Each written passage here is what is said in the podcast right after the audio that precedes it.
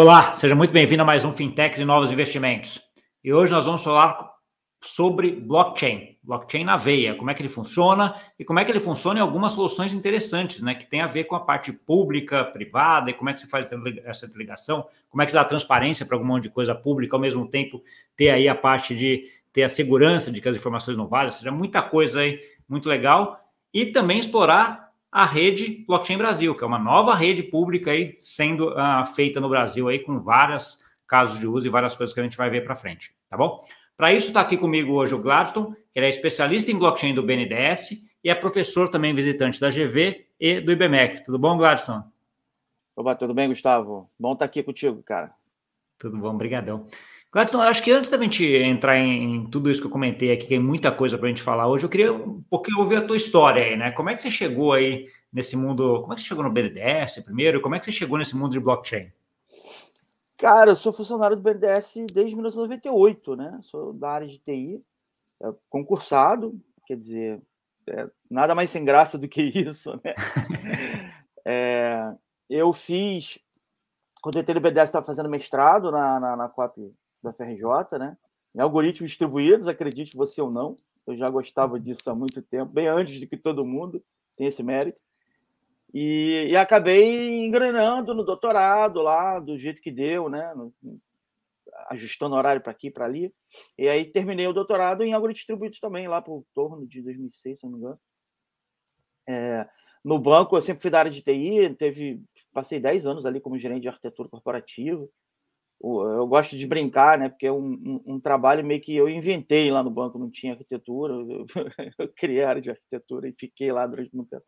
E aconteceu um negócio meio parecido com blockchain, né? Eu criei o negócio e estou lá trabalhando. E, e, e, blockchain foi em 2017, que no final do ano é, o banco estava passando por uma fase assim, de uma efervescência de inovação interna, né? O, o BNDES, as pessoas de uma forma geral não sabem, o BNDES ele tem um papel importantíssimo, assim, é, é, era, sempre foi, na verdade, o maior financiador de inovação do país, né? mas internamente a inovação muitas vezes era, era mais demandada do governo, então assim tem, tinha uma ainda, né, um potencial interno de geração de inovação muito grande, pessoal bem formado é, e, e tal. Em 2017 isso estava especialmente em ebulição e no final do ano a galera acabou fazendo um concurso de inovação aberto, você podia se juntar com quatro, cinco pessoas no caso, no total, né? é, sem nenhuma limitação de estrutura, e propor uma ideia. E aí era uma votação, depois ia ser votado pelos superintendentes, que é a camada onde todo mundo é do, do banco, né? É a camada mais alta de executivos, onde todo mundo é do banco, porque na diretoria tem gente do banco e gente de fora. E aí é, eu, eu e mais duas amigas em especial, né? A Vanessa, que o pessoal, muita gente conhece, e a Suzana, que também muita gente conhece, a gente estava é, dando um monte de ideia, estava né? gerando várias propostas, e a gente também é, encontrou o Nogueira, que na época também tinha uma ideia um pouco parecida, e trouxemos o Márcio, que era da área lá do Fundo Amazônia. E a gente propôs essa coisa do, do blockchain lá, no, na época era o BNDES Token, ainda era chamado de BNDES Coin, e, e aí foi assim, foi assim que eu entrei. E na verdade eu entrei nessa coisa de, de, de blockchain por pura curiosidade. 2016, eu estava frequentando lá o ITS, né, o Instituto de Tecnologia e Sociedade, que o Ronaldo Lemos é um dos grandes, um dos diretores, fundador e tal. É, cheguei ao ITS porque tecnologia e sociedade, eu falei, opa, é isso. Esse é o meu interesse, né? Eu sou nerd, mas eu também tenho um lado assim social tal. Gosto muito das discussões sociais, econômicas e tal estava frequentando o ITS e apareceu lá um assunto. Eu já tinha alguns amigos meus falando de Bitcoin, amigos próximos, Melete, Felipe. E aí eu fui lá. E olha só, quem estava lá falando de, de, blockchain? Gabriel, Aleixo e Alex Van der Sande. Então, um início de luxo, né, cara? Quem não se interessa por esse assunto, com esses dois falando, cara?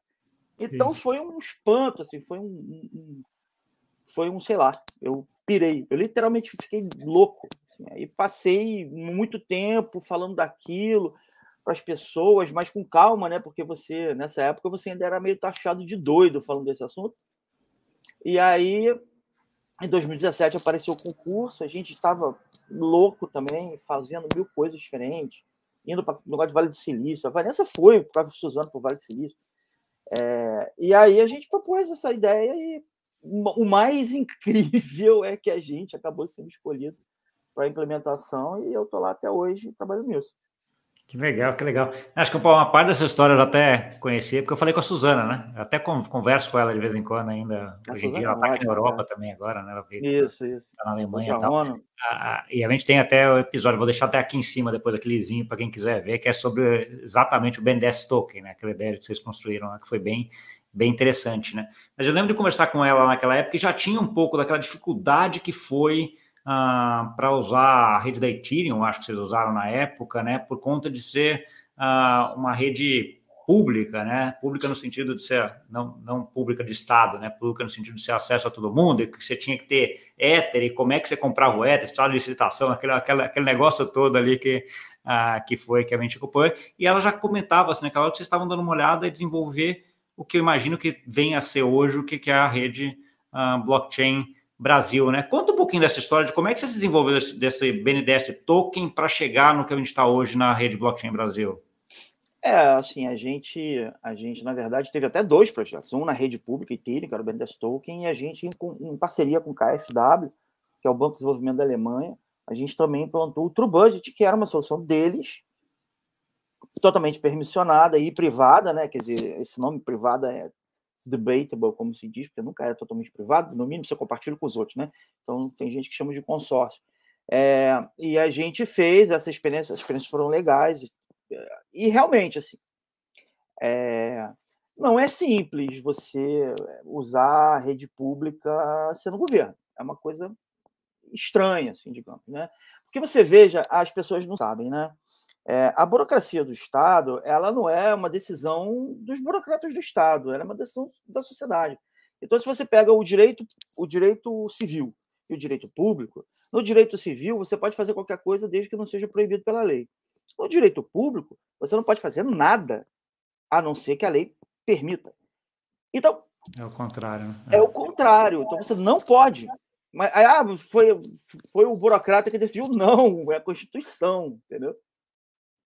Então você vai usar um negócio que tem uns nós no Cazaquistão, na Rússia, na Índia, na China, no, no Aico, é difícil, né? É complexo. Então, assim, você fazer isso sem ter uma, uma, uma eh, algum, algum suporte legal que te diga, olha, faça isso aí, não tem problema, ou te dê ah, uma clareza do que você pode fazer, mas dentro de de que condições. É difícil. Agora, mais do que isso, a, história da RBB não é uma história do BNDES, ou pelo menos não apenas. Ela casa com a história do BNDES, mas ela é uma história do Brasil, porque a gente, além dos, dos projetos, a gente fez, organizou alguns eventos, participou de alguns eventos. Teve um, a gente organizou no BNDES um evento internacional e dois eventos chamados Blockchain Gov. Blockchain Gov, quase que não saiu. É, onde a gente trouxe muita gente de governo para falar de suas experiências. E quando a gente conversava com as outras, com os outros órgãos, instituições e coisa e tal, a gente percebia que esse desafio de que toda vez que você tem que fazer um caso de uso, você tem que fazer a sua rede, é um negócio muito complexo, assim, inovar nesse contexto é muito difícil, né? Então, assim, usar a rede pública já é difícil. No BNDES, a gente deu sorte, a gente tinha lá uma, teve um concurso, teve todo um movimento, uma situação que não é muito fácil de reproduzir. Então a gente até conseguiu fazer. Agora você falar para um cara lá de, de qualquer órgão, ah, você vai usar blockchain? Ah, use Ethereum, ou usa, sei lá, qualquer outra dessas redes públicas. Cara, muito mais complexo, é muito difícil reproduzir a situação. Então, assim, todo mundo concordou que é, e aí, o que acontece? Né? Todas as implementações que eu conheço, inclusive, no governo, são de redes privadas. Né? São muito interessantes, tem, tem o seu papel, importantíssimo, coisas muito, muito interessantes mesmo sendo feitas, mas tudo rede privada. Então, o que, que falta? Né? Primeiro, como é que você faz em governo uma implementação de rede pública? Meio que não faz, a resposta é essa, meio que não faz. Porque você teria que fazer uma rede realmente pública, pública, pública, né? Que, tipo Ethereum e tal. Então é muito difícil, é um, é um, é um, é um, é um degrau muito grande. Né? E, por outro lado, é, se você vai fazendo uma rede privada, to, todo caso de uso você cria uma rede diferente, que é um negócio que o custo disso não é exatamente muito bom. E, além disso, é, dificulta a integração. Se você faz, por exemplo, ter uma solução de identificação que seja compartilhada, não rola, porque cada um está usando a sua, ou pelo menos não é simples, né? Cada um está usando a sua. Então, assim, por motivos de integração, por motivos de é, você facilitar a inovação, do cara não ter que construir a rede dele, e por motivos de você conseguir é, usar essa capacidade da transparência, que é tão importante, né? Quando fala de governo, pô, governo, transparência, confiança, é cor velho, meu irmão. Né? É valor núcleo, é valor do coração ali. Então, assim, e aí, e aí onde, você e aí onde essas coisas, você, a gente chegou junto à conclusão de que uma RBB é importante. Entendi, não, aí você tocou num ponto principal, assim, que transparência é uma das coisas que está inerente à blockchain, vamos dizer assim, né, já nasce junto com ela, e é uma coisa que para governo também, né, tá junto. Então, assim, é, é um casamento Exatamente. ali perfeito né, nesse sentido, né. E não Eu, era, não era, quase que não era viável você conseguir usar esta capacidade porque usar redes público-públicas é uma coisa que é, é, é um, um, salto muito grande. A comparação que eu faço é o seguinte: começou a internet em 1994. Cara, quando é que as empresas grandes, as incumbentes e os governos foram para a internet? Demorou. Eles primeiro fizeram coisas na intranet, né? Já tinha a Amazon, já tinha uma galera louca lá fazendo muita coisa na rede pública. Mas você aprendeu primeiro nas intranet e depois você partiu para a internet. Então, eu acho que o processo é meio esse, é um processo de aprendizado também, sabe? Tem um processo de aprendizado que demanda, demanda tempo, né? Mas aí, ok, aí vocês definiram fazer o ok, vamos fazer uma rede particular uh, do governo, vamos dizer assim, né? Vamos dizer assim, para não chamar de rede pública e não confundir. Uh, nesse caso aqui, aí vocês foram ver em, em tecnologias, como é, como é que você foi? Porque daí a gente tem desde poderia ser um fork da, da Ethereum, da rede do Bitcoin, fazer uma separada, poderia ir para Hyperledger, Corda, várias dessas outras também. Para que caminho vocês foram, Gladson? Essa confusão é importante, só fazer uma, uma, uma questão conceitual, é lado do professor falando, né? É, as, a gente fala pública e fala privada ou permissionada, mas na verdade são duas dimensões, né? Você tem a dimensão de quem mantém a rede, né? Que aí pode ser pública, ou seja, qualquer um pode participar da rede, Bitcoin, Ethereum, não sei o quê, permissionada, que é o, não é qualquer um que participa da rede, não é qualquer um que participa do consenso. E tem a visão, a, o, a outra dimensão, que é de quem usa. Quem usa, a rede pode ser, sei lá, privada, é um nome ruim, mas vai, privada ou pública. Então, assim, tem duas dimensões de público aqui, né? Então, a uhum. rede Ethereum é público-público a rede, as redes Fabric em geral e corda são privadas permissionadas ou de consórcio permissionado. A, a, rede Blockchain Brasil ela é público permissionada. Então ela é permissionada por quê? Porque os nós que participam do consenso não são quaisquer nós, estão sob controle. Serão nós é, que conhecem uns aos outros, digamos assim, né? E ela é pública no sentido de que o, o público pode acessar ou para ler ou para escrever, e também tem gradações, né? Você pode ser muito mais, totalmente pública, que é o caso do Ethereum, ou pública só para leitura e coisa e tal. Então, essas são as diferenciações. A gente acabou caindo no, no Ethereum por vários motivos, né? Primeiro, por inspiração, eu vou começar pelo, pelo motivo mais simples, né? Por inspiração de outros projetos é, com características similares. Então, assim, a Lockchain, por exemplo, é uma rede é, que o BID, que é uma instituição que tem certas similaridades com o BNDES, lidera, né? E a Lockchain começou com o Ethereum, né? A EBSE, a Alastria e que a Alastria ou Alastria, sei lá, é da Espanha, a EBSE é da União Europeia e a BFA, que é da Argentina, todas essas estão no mundo Ethereum, né? Então, assim, é, parecia razoável, né? A gente começar por essa, por esse caminho, em, em especial no caso da Lockchain, nós temos um memorando de entendimento, um acordo né, com o BID de troca de experiência. Então, isso foi muito importante, principalmente no início, porque a gente meio que importou, no melhor dos sentidos, a parte do conhecimento deles. Então, assim, é, foi e ainda é né, um acelerador. Então, isso também fez muita diferença na escolha. Agora, tem outros motivos. Né? Primeiro, quando você fala de rede público, mesmo que seja público permissionado, é mais natural falar de Ethereum do que, por exemplo, Corda ou Fabric. Né? Sim, sim. Corda ou Fabric não, não são naturalmente feitas para isso, muito pelo contrário, é, é o caminho inverso, né? Para permitir privacidade, embora no Ethereum, no BES, você também possa fazer isso, mas elas são privadas de natureza. Então, tem gente aí que, que tenta alternativas e tal, mas não é tão natural, digamos assim, né? Agora, existem outros motivos também. Os motivos agora, digamos assim, mais quase que secundários. Primeiro, o próprio o próprio é, é, o ecossistema do Ethereum é um ecossistema muito forte, né? E orientado a desenvolvedor. Então, isso eu acho que é uma coisa que acaba é, facilitando muita coisa, né? E, e assim, e na, e na verdade, para a gente também era natural. A gente tinha experiência no Ethereum. A gente começou com o Ethereum. Então, Sim. foi. Ah, isso, isso ajuda também. também. É, um dos pontos importantes aí que você está comentando é um pouco de interoperabilidade nesse sentido, né, Gladson? Porque você consegue, daí tá todo mundo no meio na mesma linguagem ali, começa a ficar muito mais fácil você conectar um com o outro depois, né? É, e na verdade, cara, eu vou te dizer, assim, é, eu não sei o que é, o futuro, mas eu, eu, eu, tenho uma cabeça muito aberta, né? E também não estou pegado em tecnologia, não, tá? Mas eu tenho uma visão, assim, de futuro. Acho que no futuro, sei lá que futuro, pode ser 50 anos, tá? Pode ser 100, não sei. É, eu acho que essas coisas vão mergear, né? Vão, vão meio que se unir. Então, assim, você tem as redes permissionadas, mas de alguma forma elas vão estar conectadas. Então, você está nesse ambiente que é, é, mais fluido, né? Onde você constrói um smart contract aqui e ele é portável, possivelmente possa ser um facilitador. Então, Sim. assim, é isso, assim. É claro que... Então, essa é uma grande vantagem do ecossistema Ethereum também, né? Aí falando Sim. na questão mais técnica. É, ou seja, temos motivos institucionais, técnicos e até de equipe, né, para ir para esse caminho.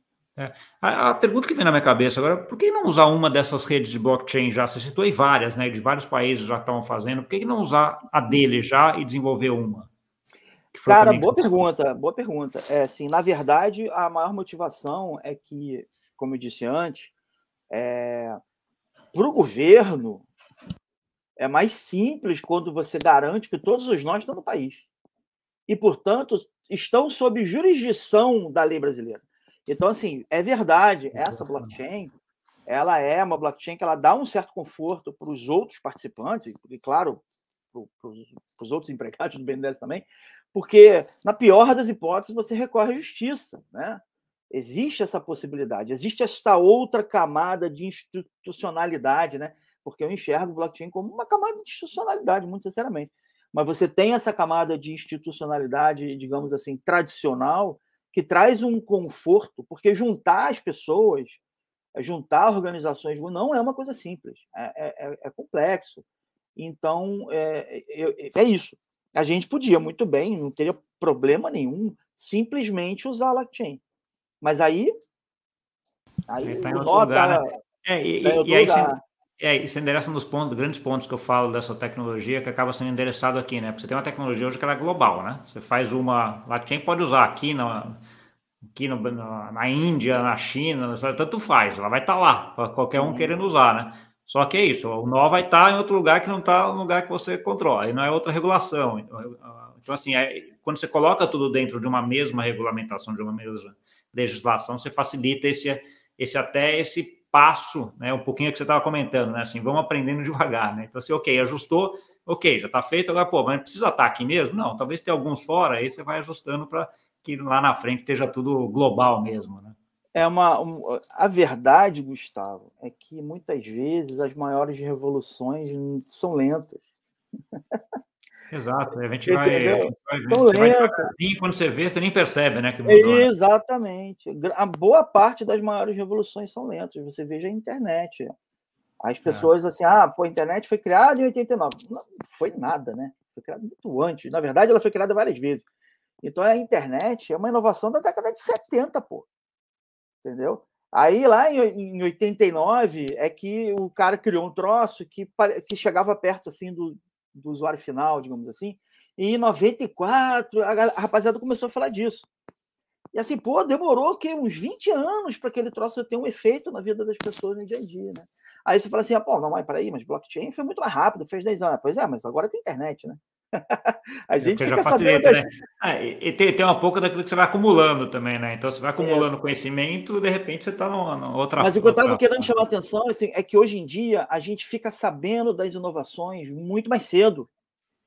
Porque agora tem internet.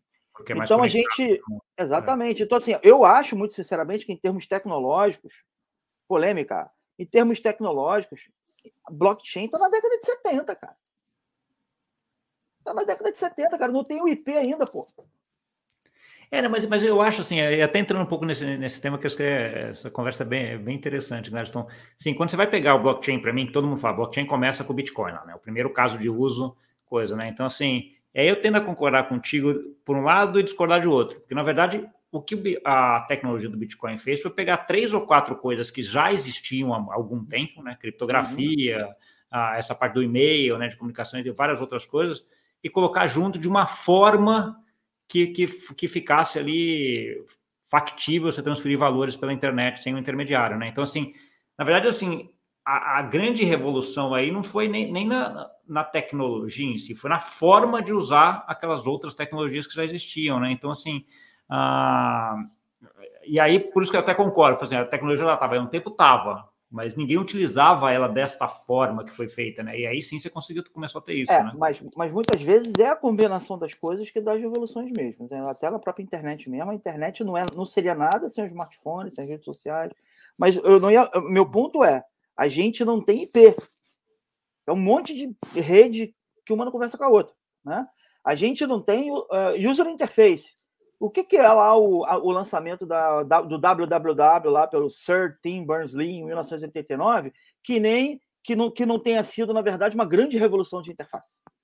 E a gente, e, e, e, cara, sério, é muito complicado de usar. Aí, assim, parece assim que parece que eu, pode parecer que eu estou dizendo que, tipo, ah, isso daí não, é o contrário. Tipo assim, gente, esse negócio ainda vai ser muito mais transformador. É, a gente está se, a gente tá se comunicando ainda com, com é, modem de, sei lá, 3 BPS, sei lá como é Aquele que é. discado ainda, né? Que era tem, tchau, tchau, tchau, tchau. É isso. então é muito no início, cara, muito no início. E eu, eu vou dizer para você, agora voltando um pouco mais para RBB, eu consigo ver poucos lugares onde o potencial transformador do blockchain é maior do que o governo. E é o que você menos ouve falar, Gustavo. É, é. Entendeu? Então alguém tem que tentar construir uma ponte. A gente está tentando fazer isso. É, tem muita coisa mesmo. E aí, voltando nesse, nesse ponto, o que, que já tem de, de caso de uso já funcionando ou que já está aí na, no forno para sair utilizando o RBB, Gladstone? A gente tem dois casos de uso assim que são potencialmente muito interessantes, que a gente já foram até testados na rede de laboratório. Hoje em dia a gente tem uma rede de laboratório, né? Que foi ah. criada, inclusive, antes do acordo, né? Com, com TCU, é, e, e, foi criado assim um pouco decorrência lá do blockchain gov, etc, etc.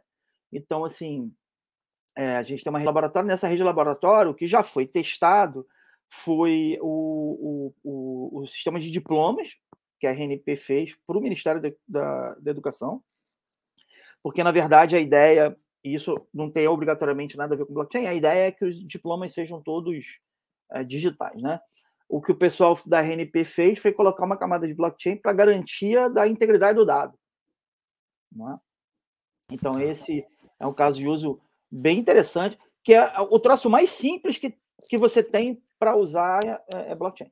Que é, que é, notarização e garantia da integridade do dado. Você pega um resto alguma e que é uma coisa que, que, é, que, eu até, que eu até falo já há algum tempo, isso aí já, já é padrão, né? É, é, café com leite ali, aquele negócio que já, tão, tão, já tem, todo mundo faz, já sabe como é que faz, já tem, não tem muito. É, mas aí, Gustavo, em relação à blockchain. Exatamente. É, exatamente. Mas aí, Gustavo, a questão é a seguinte, cara, é, é, o que, que você ganha com isso, né? Você ganha a confiança de qualquer um da integridade daquele dado. E assim, como eu disse antes, governo e confiança são. O governo precisa de confiança. E existe uma crise profunda de confiança em relação aos governos, não é só Brasil, em relação aos governos no mundo. Essa é tão mais complicada quanto mais, sei lá, problemática em algum sentido for o país. Então, assim, é, a gente não deveria diminuir a importância disso. Não, criar... eu, eu, eu, nem estou falando que você fez isso, não, pelo amor de Deus. É, não, não, não estou nem falando. Até você ficou alguma coisa assim, mas eu acho o seguinte: eu acho que é, é uma coisa que tem um impacto tão grande, mas que a facilidade para você fazer isso em blockchain é, isso, é, já é tão fácil. É né, isso, que, assim, que é até quase não faz sentido não estar tá ainda tudo aqui. É, pois é. Né? Então, aí, assim, aí, aí, mas aí, aí tem né? trabalho né? de fazer isso que eu entendo que também não é fácil de. Não, mas aí vamos lá. O, a questão é que o, o, governo ele também se move por pressões, por demandas. E isso não é uma demanda óbvia. Não tem ninguém batendo lá na porta do, do, do Estado dizendo: ah, não, você tem que notarizar tudo, porque senão não, não confio em você. As pessoas estão demonstrando os sintomas da dor, e, e, e você, nesse caso, eu, bom, essa é a minha opinião, você é, tem que fazer que nem o Steve Jobs, assim, não adianta esperar o cara te pedir um, o cara, ah, não, é o que eu queria mesmo, era um celular. Tem que criar que... o iPad lá antes, né? O iPhone e mostrar. Do, iPhone e mostrar, e falar, ah, tá vendo, eu fiz isso aqui, e porque eu acho que é uma coisa tão núcleo da necessidade que não faz sentido você ficar esperando a demanda. Você tem que começar a fazer isso logo. E eu, muito sinceramente, assim, como cidadão, eu digo que em, em sei lá, uma década, duas décadas, vai ter muita coisa, se não tudo, do governo em algum nível localizado numa tecnologia, se não é essa, parecida com essa. Não precisa ser na RBB, pode ser outra solução melhor. Não tem apego uhum. nisso aí, não. É, então, assim, eu acho que isso é um caminho sem volta, principalmente em, em nações que precisam criar capital social, cara. Brasil, cara, precisa de capital social, pelo amor de Deus, para ontem, né? Uhum. É um dos grandes problemas, assim, bem é, é, é profundos né, da nossa eh, sociedade. Então, eu acho que enxergo para esse ano. Você comentou, você comentou isso do diplomas, falou que tinham dois. Uh, isso, a outro é o, a PUC também está na rede, né? A PUC, inclusive, faz um papel muito interessante. Primeiro, foi a primeira a mandar o termo de adesão, agradecer lá ao professor Rafael Nasser e a equipe da PUC, sempre maravilhosa. E a PUC ela tem um papel muito interessante porque ela ela está entrando na rede não, não para participar do núcleo, não para participar do consenso, mas como um nó de uso. E é muito legal ter isso, porque a gente aprende com isso também, né? E o caso de uso que eles têm em mente, eles têm vários, na verdade, tá? Mas eles têm um caso de uso inicial, que é o assinador BR, né? Que é você usar blockchain para assinatura de documentos. Pra... Que bom! No final das contas, uma notarização também, né? Também, no final das contas, uma notarização também. Então, assim, a notarização é uma coisa simples, em algum sentido, mas que tem muito potencial. E aí, esse é um. Eles têm outros, eles têm outros casos de uso, até sobre os quais eles falaram é, lá no lançamento que teve, lá no, no, no, prédio do TCU, né? Eles falaram sobre alguns dos outros casos de uso que eles têm em mente, e tem muito, bastante coisa interessante sendo feita lá, lá na Criptogávia, né? Que o pessoal chama. Boa. Conta um pouquinho da, da, dessa parceria com o TCU e onde que entra o TCU e BNDES nisso daí, Glarson? Cara, então, eu vou começar pelo, pela, pelo ângulo técnico, que, que nesse caso pode ser interessante, né? É, quando você tem uma rede privada, né, uns confiam nos outros, e tá tudo certo. Eu participo da rede, você está na rede, ele está na rede, a gente confia no outro, tá tudo bem.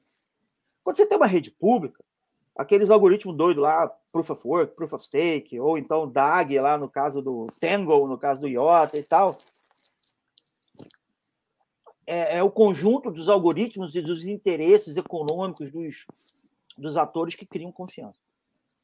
Mas observe que a gente está falando de dois tipos muito diferentes de confiança. Uma coisa é eu estou na rede e eu confio em você. A outra coisa é eu não estou na rede, eu confio na rede. Então, quando você faz uma rede pública permissionada, você tem que conseguir construir o tipo de confiança das públicas. Ou seja, não adianta quem está na rede confiar no outro. É importante que o, né? Que você confie na rede, que o fulano de, o cidadão confie na rede. Qual é a nossa saída para isso? Porque é uma rede permissionada. Nossa saída para isso é você ter dentro da rede variabilidade institucional, instituições independentes entre si, né? Engraçado que eu até gosto de falar, quanto mais conflito na rede, melhor. Entendeu? Se tem o flamenguista e o vascaíno na rede e eles estão validando o bloco, pô, sério? Você não vai confiar? Tá, a gente está confiando, sim, sim. É, exatamente. A confiança nasce da independência e, e, e, e, no limite até do conflito que você tem dentro da rede. Sim. Então, assim, é, de saída, é muito importante que você tenha na rede instituições de é, poderes diferentes. E as pessoas, talvez não saibam, mas o TCU não é poder judiciário. é poder legislativo, né? O TCU do poder legislativo e o, e o BNDES é poder executivo. Então tem um pouco disso. Além disso, o TCU é o órgão que fiscaliza todos nós, né? Então isso também traz confiança para a rede. Além disso, e aí falando mais pelo ângulo institucional, eu já contei um pouco de como é que a gente chegou nessa história da RBB, mas o TCU, em 2020, ele lançou um acórdão, né, que na verdade é o resultado de um grande estudo que eles fizeram, muitos casos de uso, e conversaram com muitas instituições e fizeram um acórdão, aliás, um material muito, muito bom, é um acórdão 1613 2020, um material excelente para quem quer até entender as potencialidades né, em governo do trabalho.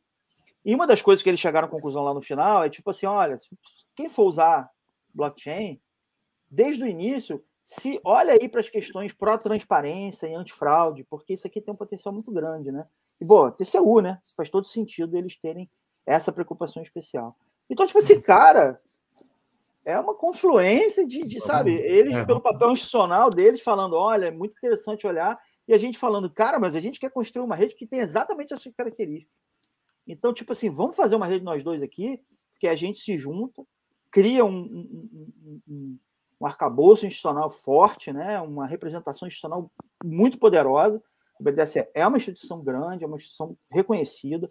O TCU, pô, precisa nem falar, né? E aí a gente traz os outros parceiros por adesão a esse acordo. E aí tem efetivamente um acordo de cooperação, que é um documento o mais simples que a gente conseguiu pensar. Ele define algumas coisas, regras muito básicas, papéis muito, muito básicos. É, e aí a gente traz os outros parceiros que, inclusive, já tinham interlocução com o banco, e aí forma a rede. Então, assim, a, a participação do TCU é uma coisa que me traz uma alegria, assim, uma, uma, uma satisfação e uma segurança de que a gente está indo no caminho certo muito grande. Então, assim, os é. outros parceiros que. pode falar. Não, pode falar, vamos lá, os outros parceiros. Não, é você pergunta. realmente tem que me interromper, porque senão é um inferno, eu não paro de falar. Né? não, mas tá ótimo, por isso que eu estou interrompendo pouco, porque a conversa está ótima, você vai desenvolvendo. Mas você está falando de outros parceiros aí que já estão também conversando, né? Isso, isso. Assim, na, na rede é, de laboratório, além do BID, que está na rede de laboratório, né, que nos ajudou a construir a rede de laboratório, quer dizer, o BID, a LACchain, né, na verdade, além da, da LACchain, a gente tem o Prodenge, que é o processamento de estado, processamento de dados de Minas Gerais, foi até o primeiro a entrar. A gente tem a RNP, cuja história aí, da, cuja participação na história da internet todo mundo conhece, uma história muito bonita. A gente também tem o Prodeste, que é a empresa de processamento de Estado, ou processamento de dados do Espírito Santo. O CPQD e a DataPrev. Então, é isso. E, e, a PUC naquele papel diferente que eu já, já falei antes. A gente também tem o SERPRO participando das reuniões, que a gente já tem reuniões informais há bastante tempo para discutir a tecnologia, discutir possibilidades de caminho. O SERPRO tem, tem, tem participado. E aí eu vou chamar a sua atenção para a questão, de novo, da variabilidade institucional. Pô, a gente tem representante de estados, e isso é muito legal, porque é um estado, outro é outro estado, então isso também traz uma independência importante, além, obviamente, dos olhos da sociedade mesmo, né? Empresas como a RNP, instituições né? como a RNP e CPQD, CPQD que tem uma experiência muito interessante. Na, é, é, é, é, uma empresa de pesquisa, né? uma instituição de pesquisa, e que tem uma experiência bastante interessante na área de blockchain e está brilhantando lá o, o grupo. Então. Entendi. Uma das coisas que você estava comentando, essa parte ah, existem outras instituições, perdão falar por cima de você, ah, mal educado. É, existem outras instituições conversando conosco, inclusive de judiciário, e, e bastante legal ver o interesse, né? A gente não vou sair falando porque eu não sei se já é a hora de falar, mas a gente tem mantido contato com outras instituições e, e eu acho que ah, não, mesmo, mesmo porque, Gladson, acho que entra talvez um pouco nessa, nessa minha pergunta, que um dos casos de uso também interessantes é a parte de identificação, né? De RG, passaporte, etc. Que eu imagino que seja um pouco disso aí que você ia falar, que você já está tão conversas aí que em algum momento pode. Porque assim, você ter um RG certificado dentro de uma de uma rede blockchain, uma garantia, um CPF, uma coisa. Então, assim, você tem muita essa parte de identificação de pessoas também que poderia ser utilizado essa rede. Né? Não, então, essa, essa eu, eu, sei que existem órgãos de governo é, conversando sobre isso. A gente não tem nada claro nessa linha ainda, mas sim, uma, uma RBB da vida poderia ter esse papel é, e seria assim absolutamente espetacular se isso acontecesse. Eu sempre penso nessa coisa de, de identificação. Identificação tem, sei lá, três, uh, três linhas, né? Você pode pensar na identificação para a própria blockchain, né? Tem certos casos de uso. O Bandesk Token é assim, né? Tem casos de uso que você precisa que a pessoa ou que a empresa esteja identificada. O Bandesk Token era assim: você só manda o token para aquele endereço se aquele endereço tiver sido identificado como sendo da empresa tal e, se possível, de forma é, não repudiável, etc, etc. Então, isso é identificação para a própria, própria blockchain. Você pode ter identificação nesse sentido que você falou. Ah, vou botar o documento nacional na blockchain, etc, etc. Essa é uma outra linha. E você tem o último nível, né? Que é a tal da identificação auto-soberana, que na verdade é a base da Web 3.0, né? Eu não consigo hoje em dia, depois das últimas coisas que eu li, enxergar a Web 3.0 sem uma identificação, uma estrutura é, é, bastante é, é utilizada por muita gente, né? É, de identificação autossoberana. Então, eu acho que o caminho é por aí. A RBP pode ter um papel nisso? Pode. Principalmente até o segundo nível, né? Que é a coisa da identificação de, de, de cidadão, etc, etc. No terceiro nível eu acho mais complicado, porque teria que ser uma coisa internacional, né? Mas, assim, a gente está. É, bom, olha só, Gustavo, eu sempre digo o seguinte: a gente cria infraestrutura, né? O que a gente está criando agora, isso é uma coisa que é difícil de entender para a maior parte das pessoas, certamente não para você, é, que é o seguinte: a gente está lançando uma infraestrutura. Quando você lança uma infraestrutura, meu amigo, só Deus sabe o que vem ali. É, o, o cara criou. Você não tem nem ideia do que vai para onde vai, né? Pois é, o cara criou HTTP, Hypertext Transfer Protocol.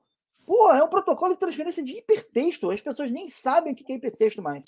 E a gente está acessando o banco, usando rede social. A gente está usando umas coisas que o cara nem imaginou, né? Então é meio isso, assim. É, usar a história da internet como paralelo é sempre muito saboroso. Entendi.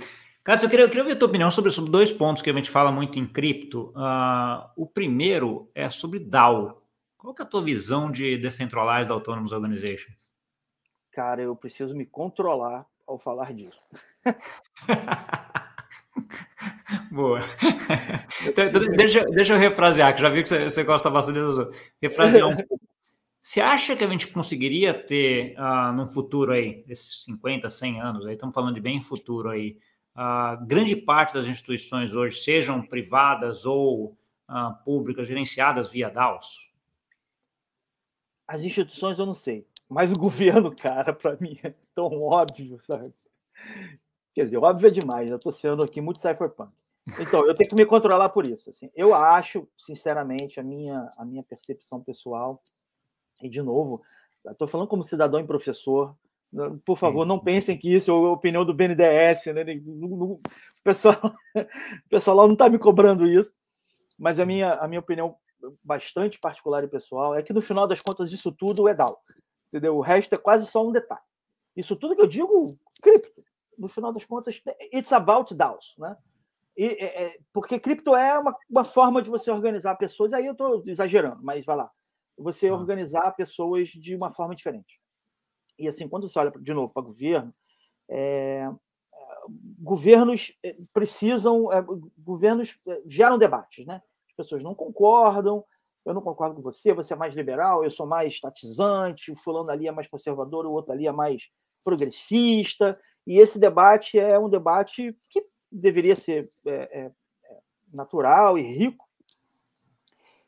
E em, em, países como o Brasil, esse debate muitas vezes é reduzido a você roubou, eu roubei. Entendeu? Então, assim, é, o, o, debate se. Porque é a, todo, a falta do capital social, né? Se a gente não concorda, se, se eu não vou acreditar em você de jeito nenhum, né?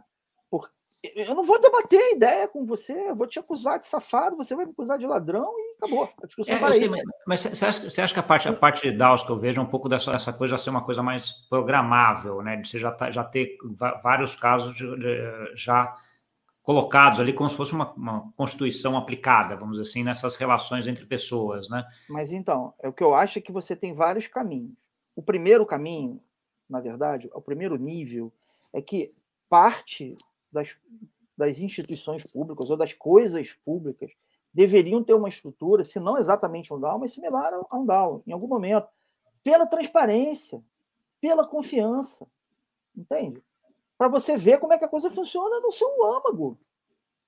E não ficar pirando, achando que aconteceu. Não, tá ali a decisão, você tá vendo, fulano votou, e de repente você vota também. Por que, que tem essa separação tão óbvia? Participação, é. Você acaba tendo participação, participação, você tem transparência, você tem segurança. Tá você vê as coisas acontecendo ali. É, é, como se você estivesse lá dentro da empresa, olhando em volta, vendo tudo acontecendo. Claro que eu estou exagerando, de novo, estamos falando de 50 anos, né? Sim, então, sim. eu acho que tem uma primeira camada é, de é, transparência, confiança do que é básico, entendeu? De você acreditar, olha, o processo está acontecendo desse jeito. Vou dar um exemplo meio besta, assim, que de vez em quando vem na minha cabeça. É, regulação de fila da, da saúde. A minha esposa trabalha, inclusive, como em, em, na área de saúde. E aí, às vezes, ah, não, mas o fulano quer passar na frente. Não, peraí, tem uma regulação. Né? Mas você está vendo a regulação? Você não está vendo. Então, se você vê, se você vir, né, se você olhar, olhar se aquilo for palpável, aquilo estiver totalmente transparente, e mais do que transparente, confiável, né, porque você está vendo a coisa acontecer, você está vendo quais são as regras que são seguidas. Então, assim, a gente.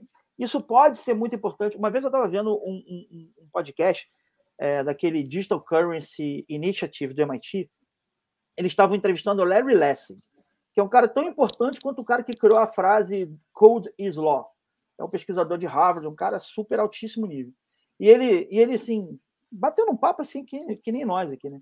E ele, ele, ele falou o seguinte: eu acho que blockchain é um negócio muito, muito interessante, muito importante, mas às vezes eu vejo que em países avançados, Europa, assim, o potencial é, é, é, grande, mas não é tanto. Agora, para países assim que ainda precisam evoluir, que ainda estão mais atrás assim na organização social, no capital social, eu acho que o potencial é muito grande.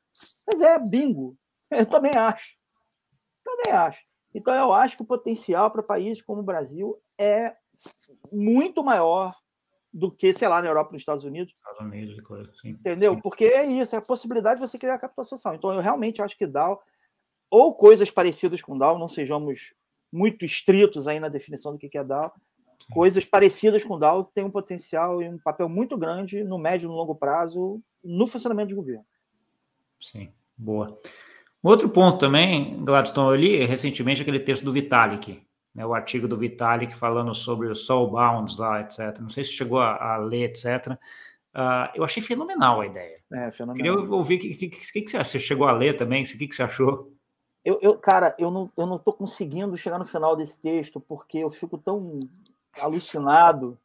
Eu sou no dois, porque eu demorei assim, porque assim, aquele te... ele é um texto bastante denso, né? Então, assim, é, muito. é aquele texto que você lê duas páginas e para 15 minutos para encaixar ali, né? Fala, ó, oh, pô, isso aqui encaixou. Meio parágrafo, meio parágrafo, 15 minutos, é. você, meu Deus.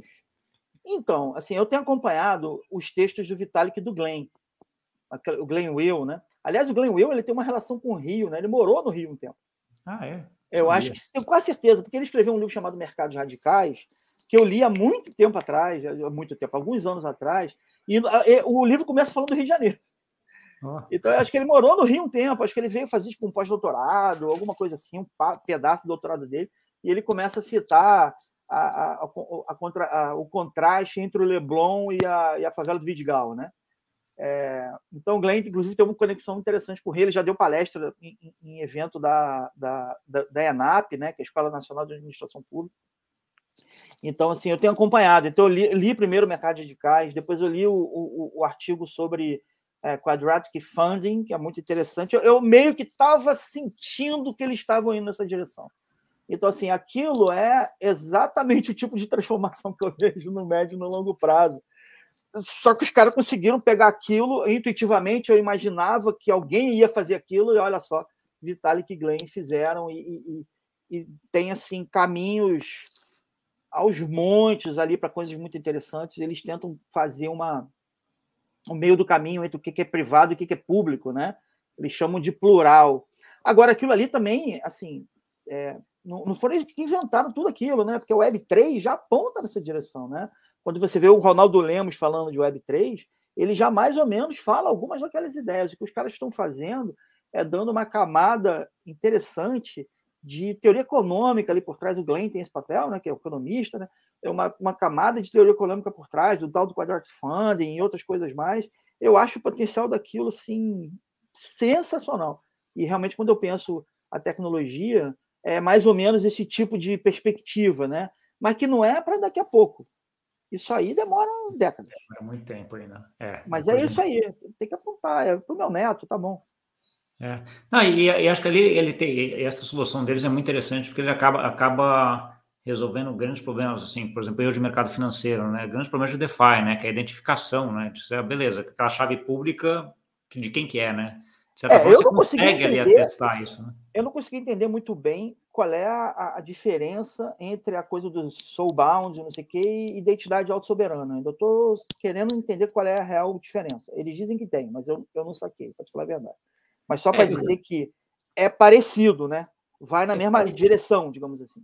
Vai na mesma direção, eu acho que, acho que a diferença ali é um pouco da forma de você atestar essa identificação, né? Acho que a forma como, como o soulbound acaba sendo feita é pela você pode ser por terceiros, pode ser por, por algum token não transferível. Então, assim, você tem várias, é. Acho que é mais na. É mais na talvez Mas na você sabe o que, eu acho muito poderoso naquela ideia deles? E que, de novo, eu acho que a rapaziada do Web3 já apontava nessa direção.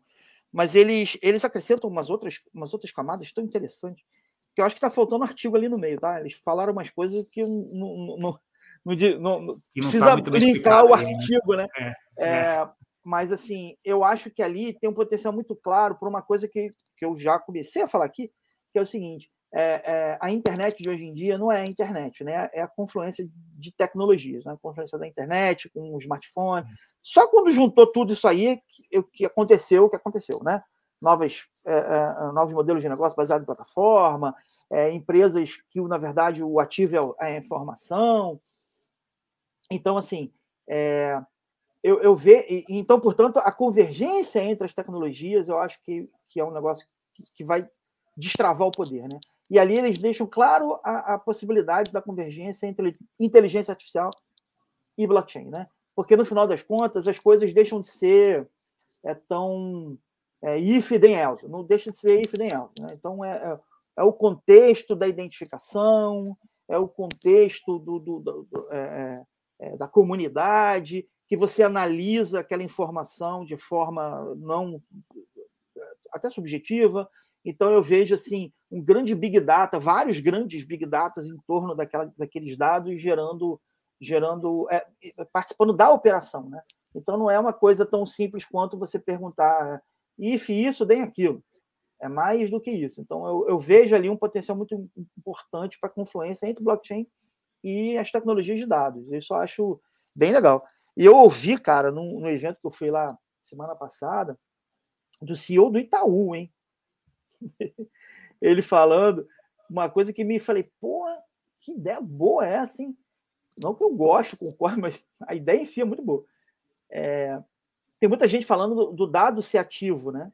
E, e a Web3 é um pouco isso. Olha só, você é o dono do ativo. O dado é seu, você é o dono. E a blockchain tem um papel em fazer com que você efetivamente seja o dono do seu dado, as coisas mais voltadas à carteira, né? As coisas estão mais na minha carteira do Sim. que na, nas empresas e coisa e tal. E ele fala uma coisa muito interessante, que é tipo assim, ah, pô, os bancos, por exemplo, do futuro, talvez sejam custodiantes do seu ativo, como hoje, mas o seu ativo é o dado. E eles vão dar um jeito de remunerar o dado no seu nome. Eu falei, cara, eu não sei se esse tipo de empresa no futuro será banco, mas achei um modelo assim. É, o, modelo, o modelo é ótimo, né? É que, é que, eu acho assim, isso aí, isso aí não me parece banco, né? Do, do isso. É uma transformação do banco numa coisa diferente já. Né? Então, Cara, mas é assim, é essa percepção muito interessante, porque o banco, ele, na verdade, é, ele é o custodiante do seu ativo e ele está ali fazendo o seu ativo gerar valor e te pagando um pedaço daquele valor, ficando um pedaço para ele. Então, se dado é ativo, se, se, se, se, esse ativo teu não for, não for dinheiro, for um dado de mídia social, é, é coisa, é um, é um ativo. E ele vai monetizar para você, porque você monetizar diretamente é muito difícil. E eu vou é. fazer um link com uma outra coisa muito interessante, que é um livro que o pessoal lá do MIT, o Pentland, estava escrevendo há um ou dois anos atrás, que aí eu tive acesso lá, um, um pedaço do livro, assim, da Rascunha, não sei o quê, que ele falava uma coisa que parecia com isso. Então, quando você vê mentes brilhantes falando coisas que você consegue ligar, fala, ah, vai acontecer, cara. É, já, já tá, já vai, vai ser encaminhado. Vai né? acontecer, né? cara. Ah, então, acho que eu tenho mais ou menos um tempo que eu, que eu, coisa, que a gente já extrapolou ele há muito tempo, cara. A conversa tá, tá ótima aqui, que a gente acabou, acabou indo. Eu queria que você deixasse assim uma mensagem final, né? E onde as pessoas que quisessem interagir com você ou com o RBB encontram aí você e o RBB. A gente, cara, tem uma página, página é ótimo, né? Mas a gente tem um GitHub, né? É, GitHub barra .com barra rbbnet barra rbb. Então a gente está tentando é, botar as explicações sobre a rede ali, é, contato e a parte também até documental, tudo que a gente não for proibido a gente vai botar ali, tudo que for possível ter ser transparente a gente vai botar ali. Eu acho que é um bom lugar para começar para quem quiser conhecer, entender e trocar uma ideia e tal, a gente vai tentar fazer, botar o máximo possível lá. E a mensagem é meio essa daí, a gente está aqui tentando é, ajudar o, o, o, inovador do governo né, a fazer inovação em blockchain, criando uma infraestrutura uh, que possa facilitar a vida dele. A gente está muito preocupado com confiança e transparência e, e aberto para conversar sem apego por tecnologia. A gente agora está fazendo no Bezo, usando Bezo, Hyperledger Bezo, né, que é um cliente de, de, de, de Ethereum Proof of Authority permissionado, mas assim, potencialmente no futuro a gente pode experimentar outras coisas. E eu estou muito feliz aí com a parceria com o TCU. E, e é isso, é para o cidadão, cara. A gente está aqui para isso. Tá bom. Clepson, obrigado. Um prazerzão aí te conhecer virtualmente aí, ter esse papo contigo. Acho que, cara, é um prazer recíproco, legal. Aprendi muito, me diverti muito aqui na conversa. Acho que foi, foi ótimo. Espero que todo mundo tem, também tenha essa mesma percepção. Obrigado e vamos manter contato aí. Se tiver mais novidade aí, você me avisa para a gente vir conversar mais um pouco aqui. Legal, valeu, cara. Abração. Foi um prazer. Tá bom. Obrigado. Para você que nos viu, cara, é isso aí, gente do Brasil fazendo coisa para os brasileiros, para você que está aí, está lá trabalhando e fazendo com que o Brasil seja um país melhor daqui para frente. Né? Coisa muito legal e alguém que sabe o que está fazendo e que entende muito desse assunto, como vocês puderam ver aí, tá bom? Não esquece de compartilhar com aquele amigo e amiga que gosta desse assunto, de dar o like aqui, de se inscrever no canal caso você ainda não seja inscrito. Obrigado e até semana que vem. Tchau, tchau.